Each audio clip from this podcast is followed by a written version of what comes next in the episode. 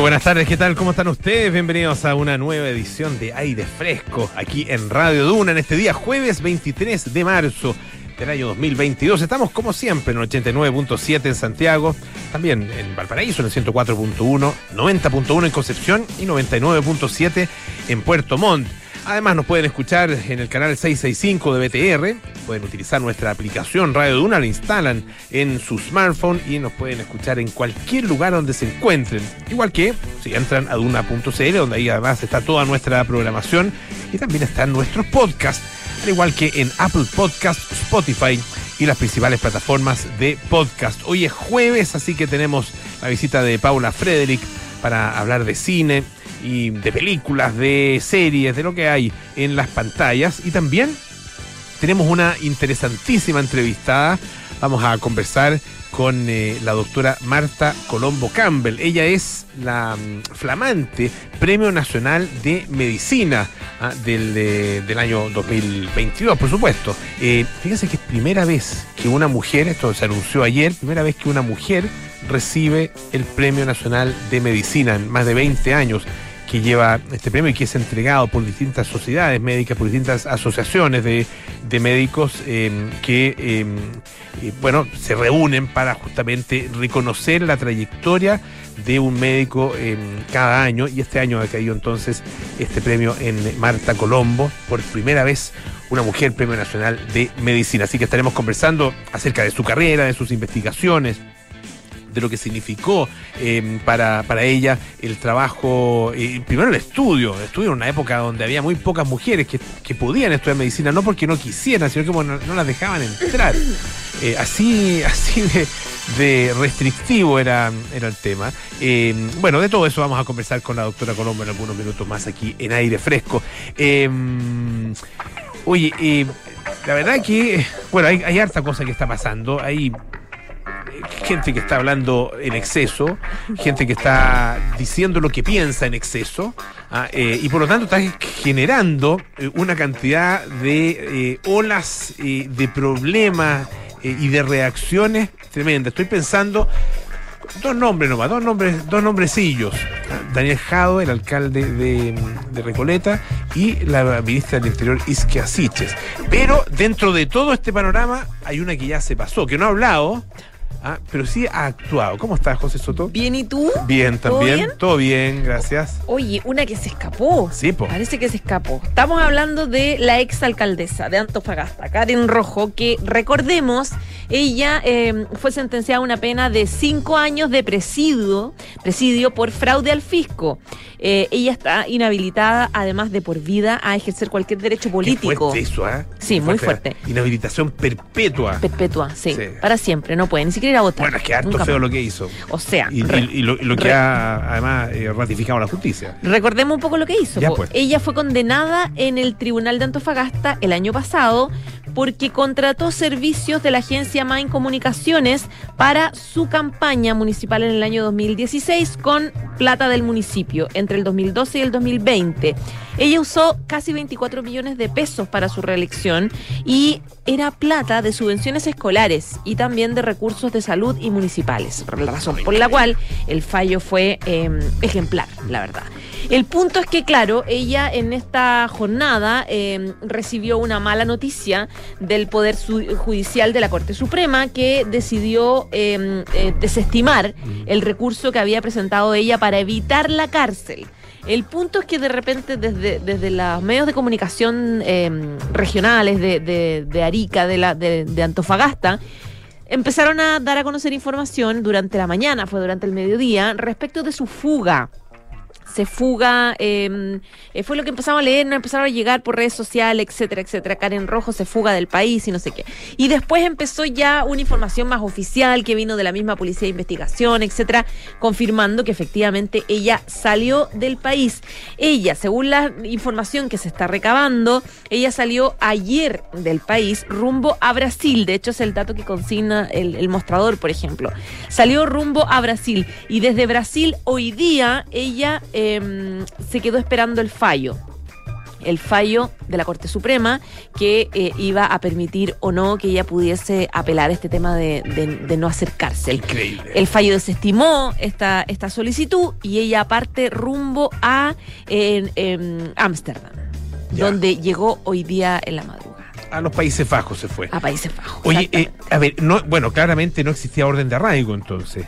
Ah, eh, El punto es que todavía no existía orden de arraigo porque estaba a la espera de, ella estaba a la espera del fallo, del fallo de la Corte Suprema. Ahora, eh, claro, mm, en verdad esto es responsabilidad probablemente de la Fiscalía por no eh, generar el orden de arraigo antes, pero el punto es que cuando ella salió podía salir perfectamente. Claro. Al no existir esta orden de arraigo. Pero claro, ahora lo último que se supo hace nada, unas horitas, es que finalmente ya luego de esta fuga, Interpol ya dio aviso de búsqueda internacional para detenerla, que es como el, proceso previo a una orden de extradición. Ahora, eh, la verdad que puede haber, o sea, eh, si es, si se abre un proceso de extradición, eso puede ser, eso puede ir para largo.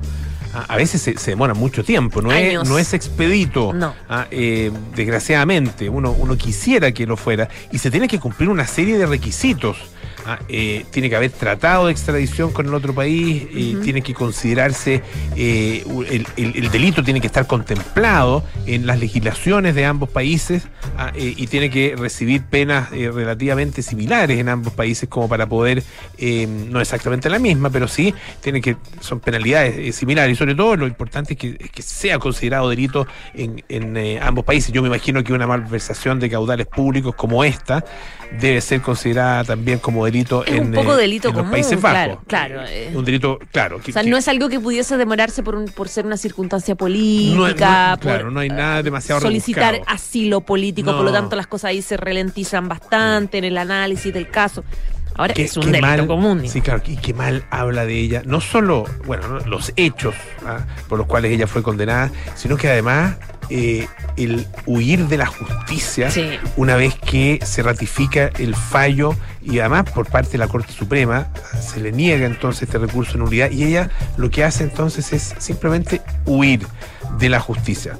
Ojalá, ojalá que eh, efectivamente se pueda eh, generar un procedimiento de extradición que sea lo más rápido posible, lo más expedito posible y que ella esté de vuelta en Chile para poder comenzar a cumplir entonces su, pena. Sí, qué complejo, qué complejo como ella lo planificó. Eso es lo más que se haya ido antes, a la espera. Ella esperaba en Brasil, eh, dependiendo del fallo se devolvía o no. Eh, claro, hay, hay quienes también están, por ejemplo, hay una declaración que estaba leyendo de la diputada de RD, Catalina Pérez, que dice que esta fuga de la exalcaldesa podría haberse evitado eh, por diligencias de la fiscalía, por no haber presentado antes esta orden de, de arraigo. Entonces, claro, también está la responsabilidad respecto de eh, por qué se produjo esto, al margen de que es impresentable lo que hizo ella. Claro, lo que dice la, diputada es que se escapó del país sin ningún impedimento luego que se revocara una orden de arraigo en su contra. Esto pudo haberse evitado con una buena diligencia fiscal. Esperamos que se, se remedie la, la situación en el fondo para, para poder para poder evitar que se produzca una impunidad en su caso y pague por, por lo que hizo. Ya pues José, muchas gracias. ¿ah? Ya, pues un abrazo. Muy bien. Oye, eh, esta noticia, eh, uno ha leído eh, cosas similares, el descubrimiento de microplástico en eh, distintos eh, eh, seres vivos, en, en- qué sé yo, en animales marinos particularmente, eh, eh, no sé, en, en cierto tipo de, de, de- de moluscos, etcétera. Bueno, el tema es que eh, por primera vez em, se ha descubierto una cantidad em, detectable de eh, contaminación por microplásticos en la sangre humana. Fíjense que, eh, de acuerdo con esta investigación de la, de, de la cual da cuenta el diario The Guardian, em, científicos encontraron partículas que son diminutas, efectivamente, realmente muy chiquititas, pero en el en casi el 80% de las personas analizadas. Eh, y esto, bueno, obviamente demuestra que las partículas pueden viajar por el cuerpo eh, y alojarse en los distintos órganos. El impacto en la salud, el impacto que puede tener la, presencia de estos microplásticos en la salud todavía es eh, desconocido, pero claro, los investigadores están preocupados porque en, en laboratorio por lo menos eh, los microplásticos dañan efectivamente las células humanas em, y, claro, eh, pueden causar eh, estas partículas, algo, pueden causar algo similar a lo que causa las partículas de contaminación atmosférica, que sabemos lo que produce, ¿no es cierto? Ah, daño, daño a nivel corporal, daño a nivel fisiológico y em, en definitiva pueden llegar a causar millones de muertes prematuras al año. Eso por el lado de la contaminación ambiental, algo de lo cual en Chile sabemos harto, eh, desgraciadamente. Bueno, el punto es que tal como en el caso de la contaminación ambiental, eh, en el caso de los plásticos, eh, la cantidad que se vierte en los océanos y en el medio ambiente en general es enorme. y y esto lo hemos, recuerdo que lo hemos también conversado acá en el, programa, va desde, y se ha detectado presencia de plástico, de microplástico, desde eh, la cima del Everest hasta los, la parte más profunda de los distintos océanos. Así de, de mm, eh, invasivo ah, es en definitiva este microplástico. Y bueno, claro, lo consumimos a través de el agua, los alimentos y eventualmente eh, las respiramos también y se han encontrado ah, eh, en, las heces, en las deposiciones ah, eh, de, de seres humanos, tanto adultos como niños y como, como guaguas, se han encontrado también presencia de microplástico. En este caso, em, se analizó la muestra, se analizaron las muestras de 22 donantes anónimos, ah, todos adultos sanos, y en 17 de ellos se encontraron partículas de microplástico. La mitad de las muestras contenía plástico PET, ah, que, se, utiliza habitualmente en las, bebidas, en las botellas de bebida, por ejemplo, y un tercio eh, contenía poliestireno Em, que se usa para el envase, como envase de alimentos y también de una serie de, otros productos. Una, una, cuarta parte de las muestras de sangre contenía también polietileno, ah, con, que es el que se utiliza para la fabricación de las bolsas de plástico. Según eh, el doctor eh, Dick Vetak, eh, que es ecotoxicólogo de la Universidad Libre de Ámsterdam. Él dice que nuestro estudio es el primer indicio de que tenemos partículas de polímero en la sangre. Es efectivamente un resultado bastante novedoso, pero tenemos que ampliar, dice él, la investigación, aumentar el tamaño de las muestras y el número de polímeros evaluados. Ah, y ya se están llevando a cabo varios estudios en, eh, ese sentido. Em, dice que es ciertamente razonable estar preocupado porque las partículas están ahí y se transportan por todo el cuerpo. Dice que algunos trabajos anteriores además han demostrado que los microplásticos eran 10 veces más altos en eh, los eh, residuos, la, la, caquita, digamos, de las guaguas en comparación con los adultos y, que los niños alimentados con botellas de plástico, que una, una cosa que uno siempre se pregunta, si la mamadera es de vidrio de plástico, bueno, dice que los alimentados con la botella de plástico están tragando millones de partículas microplásticas al día. ¿ah? Todos sabemos que los bebés y los, y los, niños pequeños son más vulnerables a la exposición a sustancias químicas y partículas, y eso efectivamente es razón para estar tremendamente preocupado. Em, ¿Tenemos un tiempito para hacer, sí? Bueno, esto, esto es lo siguiente. Eh, tiene que ver con Pompeya. Pompeya, Pompeya ya lleva, la verdad que debe ser uno de los lugares del mundo que más noticia hace, ¿ah? estando eh, prácticamente, o sea, no prácticamente, habiendo desaparecido, por lo menos en, los términos de la civilización que efectivamente desapareció con eh, la explosión del volcán y con la erupción, con varias erupciones en realidad, pero las distintas erupciones del Vesubio. Bueno, el punto es que eh, investigadores de la Universidad de Lund, en Suecia, eh, hicieron una cosa bien innovadora. Reconstruyeron una casa de Pompeya.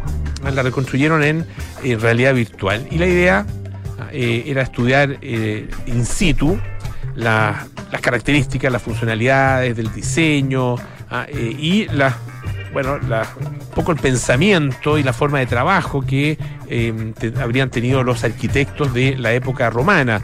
Em, en un artículo que se publicó en la revista Antiquity, em, se indica que eh, se le da mucho seguimiento a, las, a los recorridos que puede hacer eh, una persona a través de la realidad virtual. Y esto, esos recorridos son los que, en definitiva, eh, van generando conocimientos importantes sobre las partes del edificio que fueron ideadas para, em, ser enfatizadas ¿ah? Zonas más importantes y otras menos importantes o definitivamente ocultarse. Entonces se hace, en los recorridos de realidad virtual se hace un seguimiento muy preciso de los movimientos oculares. Em, de acuerdo con eh, el, investigador Danilo Marco Campanaro, ah, de la Universidad de Lund, coautor de este estudio, el trabajo y las actividades cotidianas se entremezclaban, dice durante el día. Hacían como trabajo en la casa, teletrabajo. No, no era teletrabajo, pero trabajaban en la casa. Y claro, se mezclaban durante el día. Eh, y dice que la casa comunicaba información sobre el poder personal y el estatus del propietario y su familia. Ah, em, la atención visual cómo se veían las cosas y cómo se veía la casa era una consideración muy importante, dice, para la arquitectura romana.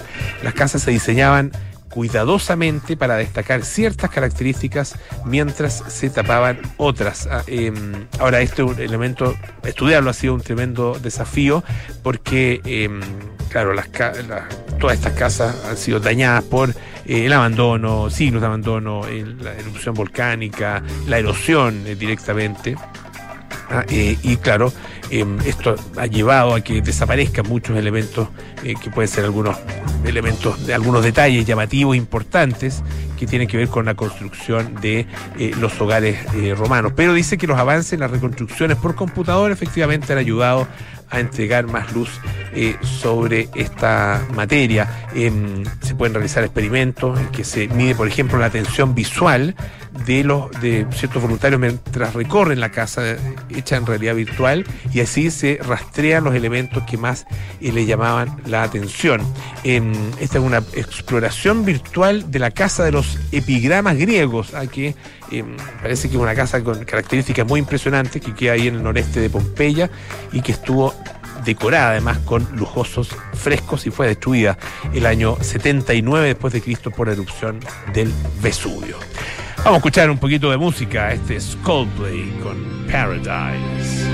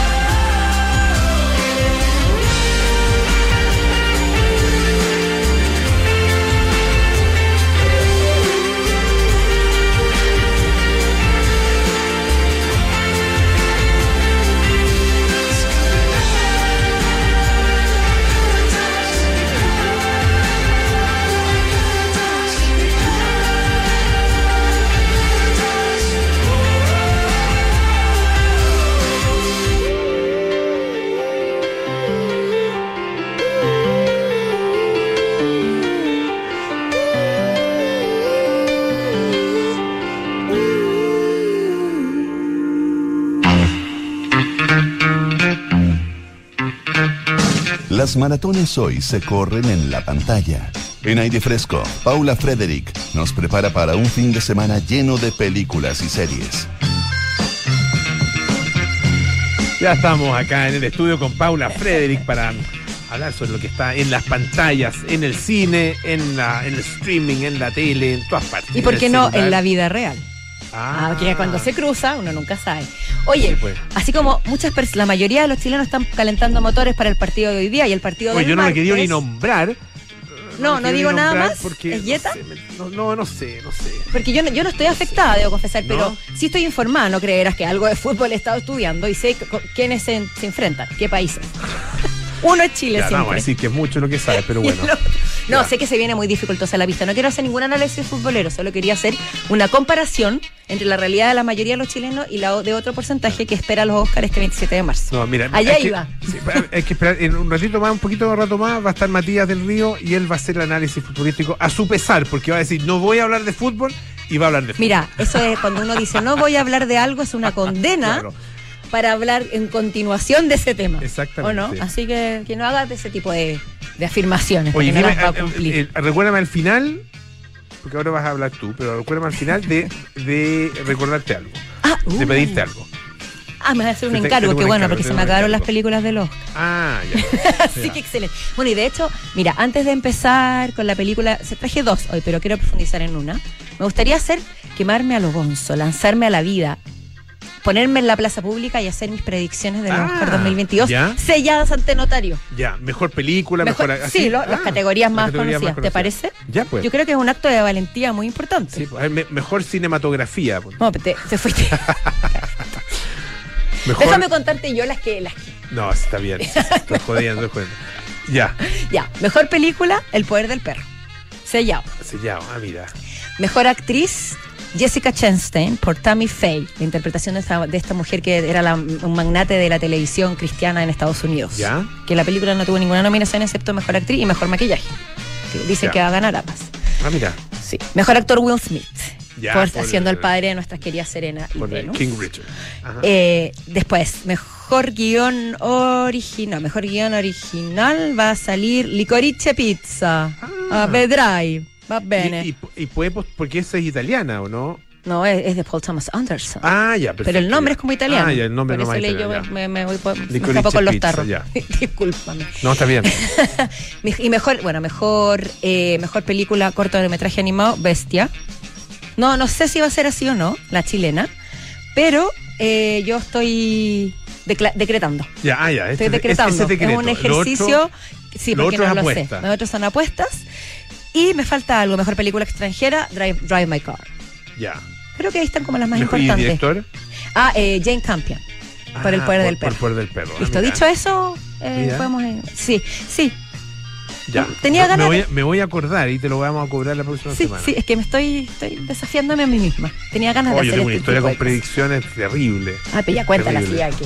No, no con películas, con- sino que con el mismo universo. ¿Viste? Mi universo, Mira, fútbol, película. Yo estaba, mira, estaba, aquí estaba eh, nuestra apuesta. en la universidad todavía, Ya. estaba reporteando para un trabajo, estaba ahí eh, esperando que abrieran el INE. Mira, Sí, la- mira, me llegué tempranito ahí, estaba esperando que abrieran, no sé, pues, eh, ocho y media de la mañana, yo estaba ahí mirando un librito, esperando sentado. Y llega un- una periodista, Ajá. o un periodista, yo no, no me acuerdo, del diario La Cuarta. Y me dice, oye, eh, ¿te puedo hacer una consulta? Claro, sin problema. Eh, lo que pasa es que hoy día es el Miss Universo, Espérate, ¿de qué año estamos hablando? Discúlpame, porque. a ochenta y tantos. Ya, porque, claro, hoy 87, no se habla día es el sobre mismo ese universo. Nadie lo pe. Ah, sí, no, no, no, no estaba muy enterado, la para serte bien franco, no estaba muy enterado. No ¿Cómo crees que le va a ir tampoco. a la candidata chilena? Mal, pues, le dije yo, como Oh. siempre. Lapidario. Oye, y el problema es que la candidata chilena se llamaba Cecilia No. Listo.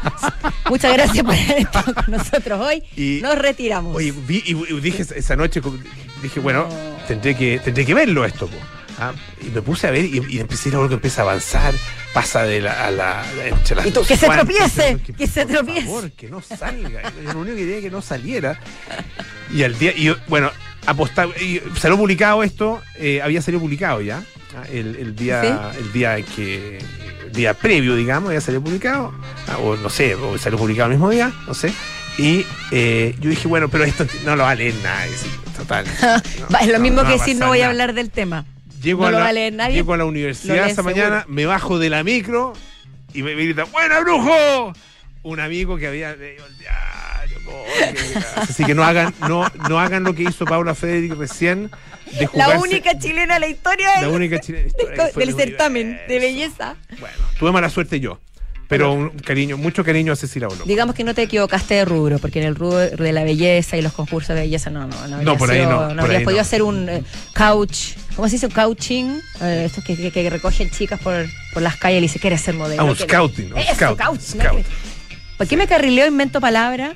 Porque, no sé, viste Mira, que hoy día ando, ando, se usa, hoy día ando se usa inventar temeraria. palabras. Pero se usa.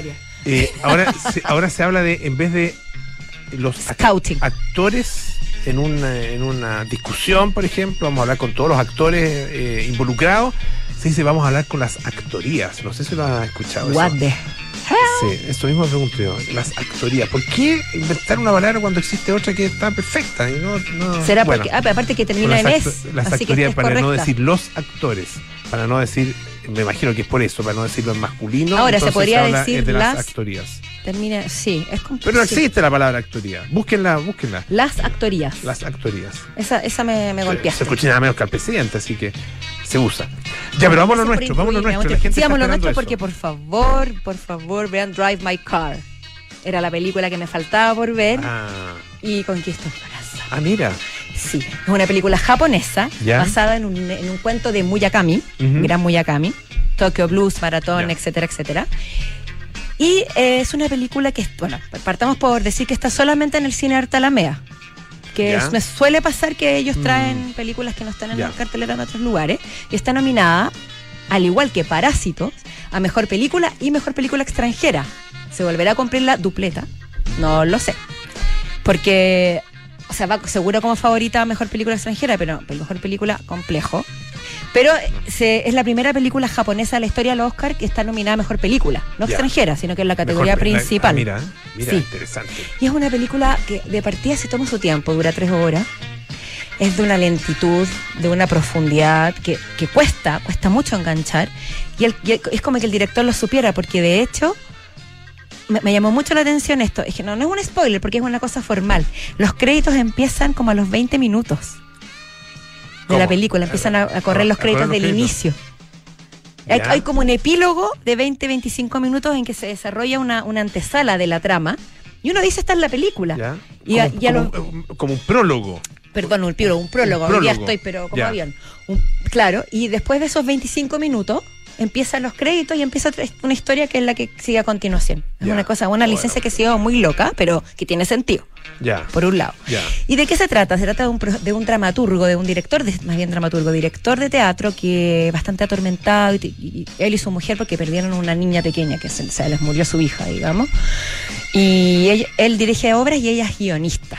Y ella es una mujer muy atormentada, muy excéntrica, que por ejemplo, mientras tienen sexo, declama guiones y tiene sus momentos de máxima creatividad. Ya. Y él, y él tiene la capacidad de recordarlos a la. Su- mañana su- siguiente y Súper dictárselos. concentrado en lo que está haciendo. No, ella está muy compenetrada con su pareja, Claro. declamando. Entonces ella le dijo a él: Cierra chiste la puerta. Me acuerdo un chiste ¿Queremos escucharlo? No, no, no. ¿No? No, no, no, no, no, es gro- no es grosero, ¿ah? No es grosero, pero no. Te lo voy a cobrar Ya, también. Ya, te lo voy a cobrar. fome, no, si no vale la pena. No, pero, pero bueno, es una es un ritual bastante curioso, pero en fin, son las particularidades que de repente el director, o sea, el escritor también la- las utiliza mucho en sus libros. Y, un, y, y en fin, un día ella, mu- ella muere prontamente, esto está en toda la sinopsis, yo insisto, no estoy haciendo ningún spoiler. Y él eh, es convocado a ir a Hiroshima, Ya. que claramente no es casualidad que sea una ciudad que sobrevivió a la destrucción de la Segunda Guerra Murakami Mundial. es de Hiroshima, ¿o no? Él es nacido allá en. en- No lo- voy no lo sé, a- pero podríamos hacer la, corroborarlo. la consulta. Tendrías, te- podría hacerlo. Sería un muy buen dato ese. Bueno, en fin, y él va a dirigir la obra Tío Vania de Chekhov, que es su obra, una de sus obras preferidas que él ya había interpretado, la va a dirigir a Hiroshima. a- es llamado a hacer una audición No, es de Kioto. De Kioto. Ya. Dicen que es una de las ciudades más lindas de Japón, Kioto. Eso dicen, sí. Sí. Al menos la Hiroshima que nos muestra Haruki Murakami, sí. la, la Hiroshima que nos muestra el director no es la Hiroshima de Hiroshima Mon Amour, no es, es bastante industrial, fría. Pero bueno, y él va a esta ciudad Y dos particularidades. Una, prepara esta obra de, de Chekhov, a Tío Vania, Ujú. con ac- actores orientales, pero de distintas partes de, de Oriente. Coreanos, chinos, japoneses, que entonces tienen que traducir los textos y es como un tema de multiculturalidad. Por otro lado, él elige tener un, él le gusta mucho manejar. ¿Por qué? Porque mientras él maneja, escucha un cassette donde repasa los textos de la obra, grabados por la voz de su mujer. Y es el momento en el que viaja, piensa.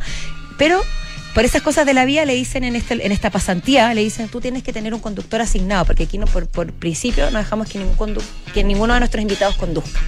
Y él entabla una amistad con la chofer, que es una niña joven, que muy atormentada también, y durante estos viajes de una hora, y de vuelta al teatro, empiezan a entablar ciertas conversaciones mientras escuchan la dramaturgia de, de la obra. Entonces hay un, hay un una- intertexto maravilloso entre lo que se está diciendo Chekhov a través del personaje, lo que él está pensando, y las tragedias de ambos, que en una cierta forma u otra se encuentran. Mm, Y además es bonito porque si bien la película es bastante Qué estática, bonita la historia. no, es tremenda, es, sí. es- es maravillosa, estática en el sentido de mucha ensayo, mucha lectura de diálogo entre los actores, hay una, hay una actriz que es sordomuda, que hasta- todos sus diálogos los dice con lenguaje de señas, etcétera. Y la ciudad fría que muestran, el hecho de los viajes, los viajes en auto se transforman en una posibilidad de movilidad, porque va cambiando el paisaje, cambia, los- cambia el entorno de un bosque, de una ciudad, entonces significan nuevas historias. Y siempre los personajes se están moviendo a pesar de, sus- de- de estar estáticos en sus emociones, con sus sufrimientos que cada uno va contando, que después se van revelando, pero al mismo tiempo están buscando una, una luz, a pesar de la amargura. Tiene unos momentos sublimes, es bastante, eh, es una película para los amantes del cine Ya. es muy difícil de ver. Porque además que es un idioma que uno no maneja, no hay, no hay ningún código que uno lo pueda hacer entender, entonces hay que estar muy concentrado en lo que se dice. Y además, mucha dramaturgia, Chekhov no es un escritor, es un escritor complejo, profundo, eh, pero, pero, Pero logra si- pero, cautivarte. claro, pero si, a Che- si a Chekhov uno le, le agarra el, el- el lado, digamos, eh, es increíble. Es maravilloso, Claro, a mí me con- fascina, pero- pero- que- todo- con todo lo que se dice y, lo- y particularmente con todo lo que no se dice. Es Ah, que de hecho hay mucho intertexto, mucho metalenguaje, porque hay muchos silencios en los que, al igual que Chekhov, se dice lo que nos está diciendo. Hay muchos cruces entre los diálogos que escribió el director y los diálogos de Chekhov. Y los diálogos de, de también. Entonces, a eso digo que es compleja, porque uno tiene que estar muy atento a quién está hablando. Está hablando el personaje, está hablando el, el guion, está hablando la dramaturgia. Oye, una, última cosita. muy eh, linda. Murakami tiene, eh, en- no, no- no en todos sus, no en todas sus historias, bueno, no, no se las he leído todas tampoco, pero eh, tiene, em, a ver, elementos que son muy realistas Claro, sí. y unos elementos surrealistas o fantasiosos. como realismo mágico, Que- una cosa como que claro. podría caber más en ese... Exactamente, como fantasiosos. Sí. una, no, no sé si también está presente en esta, en esta película o, o es más, o es más, más pegada al piso, Es digamos. mucho más pegada al Más piso. ya.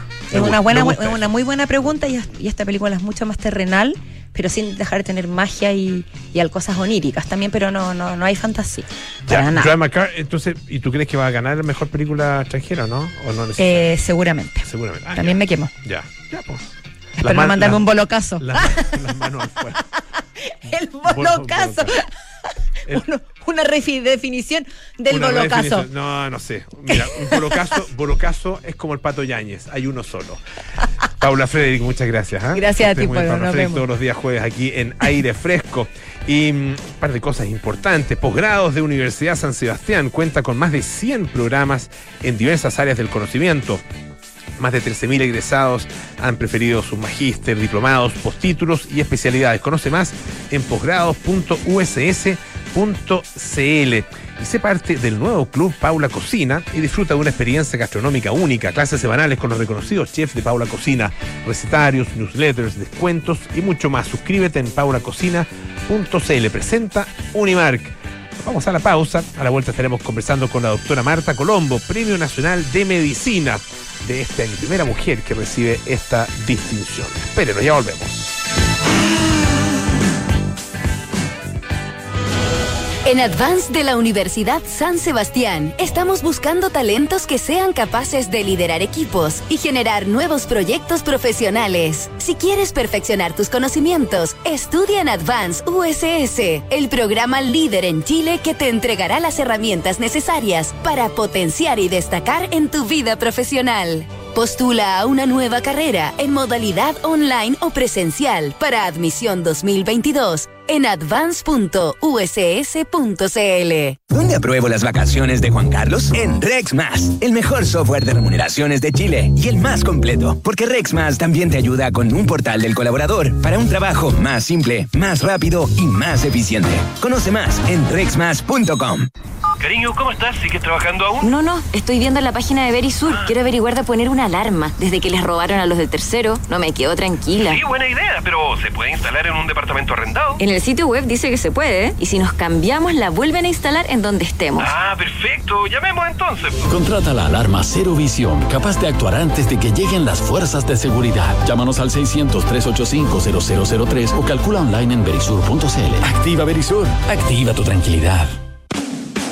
Estás en aire fresco con Polo Ramírez. Ya estamos de vuelta aquí en aire fresco, esto es Radio Duna. ¿Cómo firmar el nuevo contrato de Camila? Bueno, Rex Más lo sabe, el mejor software de remuneraciones de Chile y el más completo porque también te ayuda con la firma digital y otras tareas de recursos humanos. Conoce más en rexmas.com. Bueno, ustedes lo eh, supieron ayer, lo supimos todos en realidad. eh, hace historia una mujer chilena que se convierte en la primera en recibir el Premio Nacional de Medicina, que es un premio que tiene ya 20 años de existencia y claro, sorprende eh, cuando uno piensa que en estos 20 años no había habido eh, otra mujer en recibirlo, pero eso obviamente que no le quita ningún mérito, al contrario, le agrega méritos a nuestra entrevistada esta tarde, la doctora Marta Colombo Campbell, que es eh, médico, eh, ella es eh, médico cirujano de la Universidad Católica, especialista en neurología infantil, también es eh, profesora titular de la Universidad de Chile y tuvo, eh, ha tenido una destacadísima labor en eh, investigación en la academia, eh, trabajó durante un largo tiempo en el Instituto de Nutrición y Tecnología de los Alimentos y también, bueno, tuvo una, una destacada labor una vez que, se retira del, INTA ah, como jefe de la unidad de genética y enfermedades metabólicas del INTA en primer lugar y después eh, jefa de laboratorio de enfermedades metabólicas del Hospital Carlos Van Buren allá en Valparaíso. Y ha recibido nuestro llamado esta tarde, estamos al teléfono con la doctora Marta Colombo Campbell. ¿Cómo está, doctora? Gusto saludarla y felicitaciones en primer lugar eh, por este reconocimiento. Muchas gracias. Les agradezco mucho que me llamen y que me feliciten. Muchas gracias. Me siento muy honrada con ustedes. No, eh, la verdad que el, el- el honor es nuestro eh, y le agradecemos por lo mismo. Y quería empezar un poco por, por eh, el principio y conocer, conocer, conocerla mejor, conocer más su historia, eh, porque en el momento en que usted estudió medicina, eh, había muy pocas mujeres. Y yo, si alguna vez un médico, eh, que ya eh, con algunos años, me dijo, cuando yo estudié medicina había un cupo máximo para mujeres. Eh, Sí. y eso la verdad que es bien, es bien, o sea, bueno, a esta altura nada, nada resulta increíble, pero, pero sí impresionante. ¿A cómo recuerda esos años? Sí, no, bueno, la verdad es que yo estudié en la Universidad Católica y en esa época cuando yo entré, pudimos entrar solo tres mujeres al- a, a la escuela de medicina, No, pero no es que no hubiera más postulantes, no dejaban entrar más que tres. más que tres. sí. Increíble. Qué impresionante.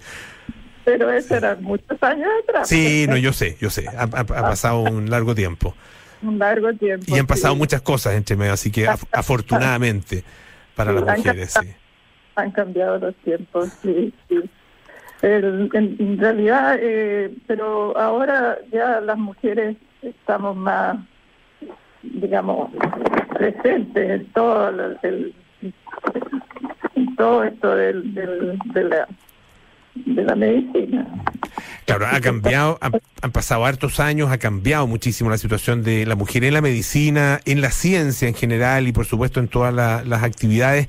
En esos años, eh, al ser solamente tres mujeres, eh, ¿cómo, ¿cómo veía usted y cómo, cómo la hacían sentir los, los sus compañeros hombres? Y un mundo tremendamente masculino el de las escuelas de medicina de ese entonces.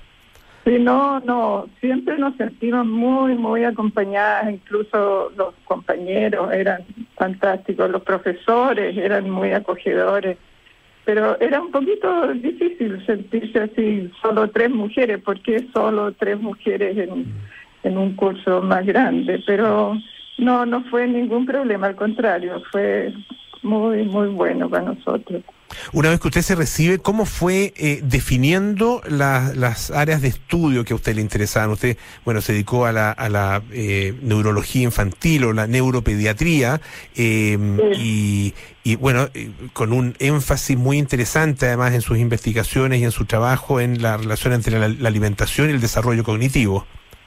Sí, la verdad que cuando yo me recibí quería hacer algo, digamos, por la salud en Chile y, y encontré un lugar que era muy, muy bueno, que era el doctor Fernando Monge, que tenía el Instituto de Nutrición en el hospital que se llamaba eh, Manuel Arriarán en esa época.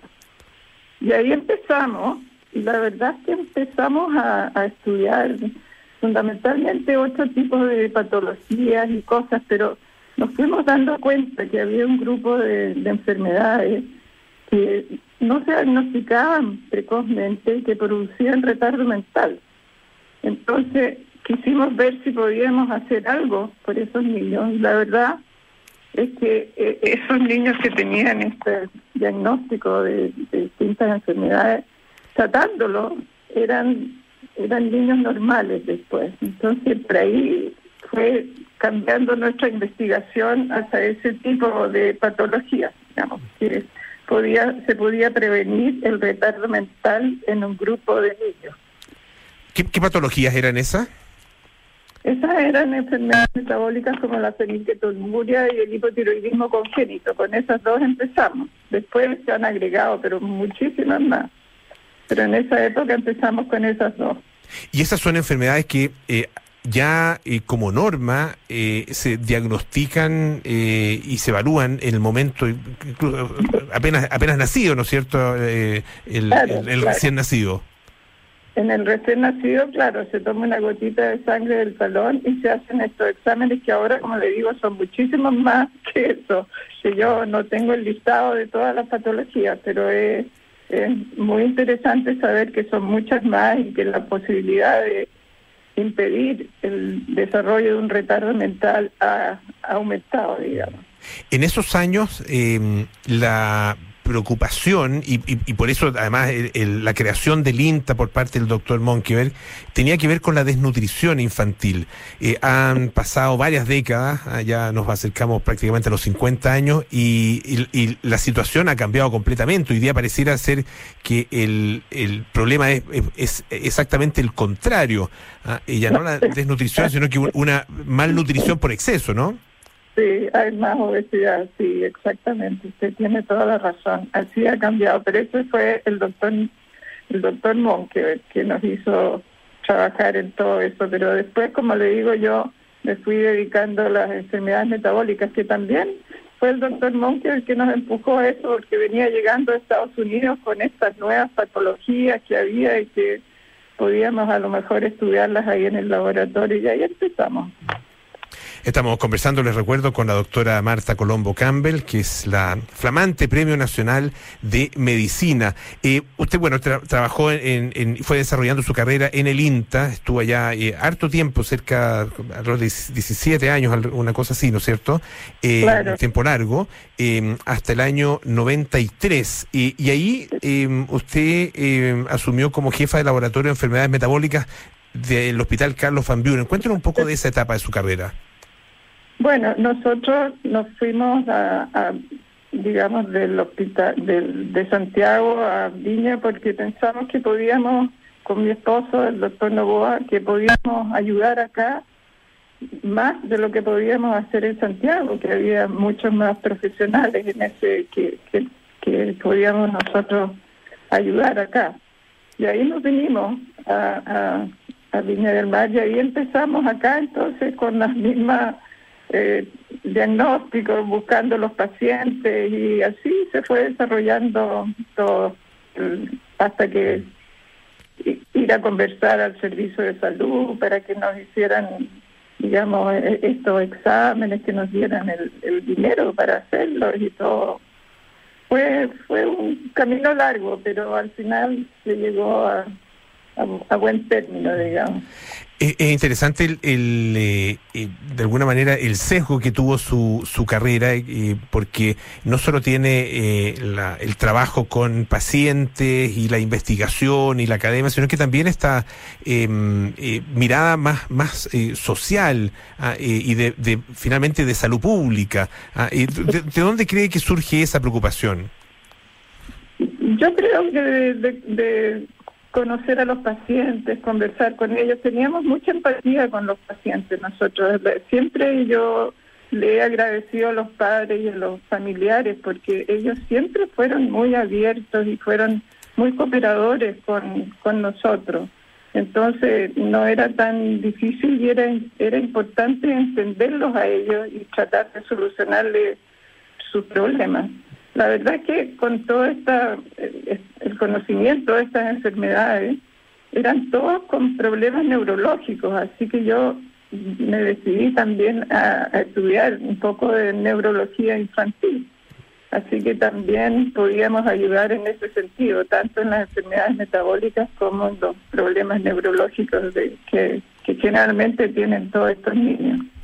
Y, claro, y, y se, se especializó en un área que ha tenido una, una evolución eh, y una transformación tremenda en, eh, los, últimos años. De, de- alguna manera se ha ido convirtiendo en, eh, en una especie como de joya de la corona, de la, de la, o una de las joyas de la corona de la, de la medicina, a todo el trabajo efectivamente en relación con la neurología y, todas las, patologías asociadas. ¿cómo, ¿Cómo ha visto usted ese- esa, esa transformación y ese cambio, muy ayudado, además muy empujado por el desarrollo tecnológico? Sí, sí, bueno, no, ha sido fantástico porque realmente ahora el, el, el adelanto que hay en medicina, en neurología especialmente, es muy, muy bueno, muy... ayuda mucho, digamos, yo creo que a los nuevos eh, neurólogos infantiles, todo lo que se ha logrado. Y en, en la medida en que fue eh, pasando el tiempo en, en, en su carrera, eh, ¿cómo, ¿cómo vio y cómo ha visto eh, el surgimiento de, de nuevas eh, preocupaciones en relación con eh, la, neurología y con el desarrollo neurológico y el desarrollo cognitivo eh, de, los, de los niños chilenos? Bueno, yo creo que yo creo que se ha, ha- ha avanzado muchísimo. Yo creo que el- actualmente el desarrollo de los niños es, es muy impresionante para mí porque antes, bueno, había más desnutrición, había, digamos, era distinto. No, yo creo que se ha, avanzado mucho en eso. El, el tema de la. quería eh, hablar un poco del, del- del- de este problema que yo le mencionaba de la obesidad infantil, el sobrepeso. Eh, si la desnutrición. Eh, yo me imagino que o, está investigado o uno puede tener alguna alguna mm, eh, intuición acerca de eso. Si la desnutrición conlleva eh, problemas neurológicos, ¿pasa lo mismo o puede pasar lo mismo con la con el sobrepeso y la obesidad? No, no, desde el punto de vista neurológico, no, no, no, no tiene nada que ver, pero la desnutrición sí, eso sí afecta el desarrollo del sistema nervioso, pero la obesidad no. Ya, eh, eso, eso es una buena noticia, por lo menos una, una- un problema que no que no conlleva la, la obesidad que, que Sí, sabemos que tiene tanto eh, Sí, tanta implicancia. Tienen otra serie de implicancias, sí, pero no así como la desnutrición en el sistema nervioso, no. Estamos conversando, les recuerdo, con la doctora Marta Colombo Campbell, que es eh, la flamante Premio Nacional de Medicina. Y hay que recordar además que eso, eso es muy interesante, le quería preguntar un poco su, su visión acerca de eso, eh, porque el Premio Nacional de Medicina es entregado por la Academia Chilena eh, de Medicina, la Asociación de Facultades de Medicina de Chile, la Asociación de, de Sociedades Científicas Médicas de Chile y el Colegio Médico, es decir, por eh, el- una, la suma de sus colegas, ah, en definitiva. Ah, ¿cómo, ¿Cómo ve eh, y cómo asume ah, es, ese hecho, que el ser premiada por sus pares? Bueno, para mí ha sido, la verdad, un gran honor, muy inesperado. Yo no pensé que me iban a dar este premio, ha sido para mí, o sea, pero no solo para mí, porque este es un premio que, que corresponde a todas las mujeres que estudiamos medicina, yo creo que a todas las mujeres que están estudiando actualmente medicina, yo les diría que sigan adelante a las alumnas que, que lleguen a ser médicos y que trabajen por nuestro país.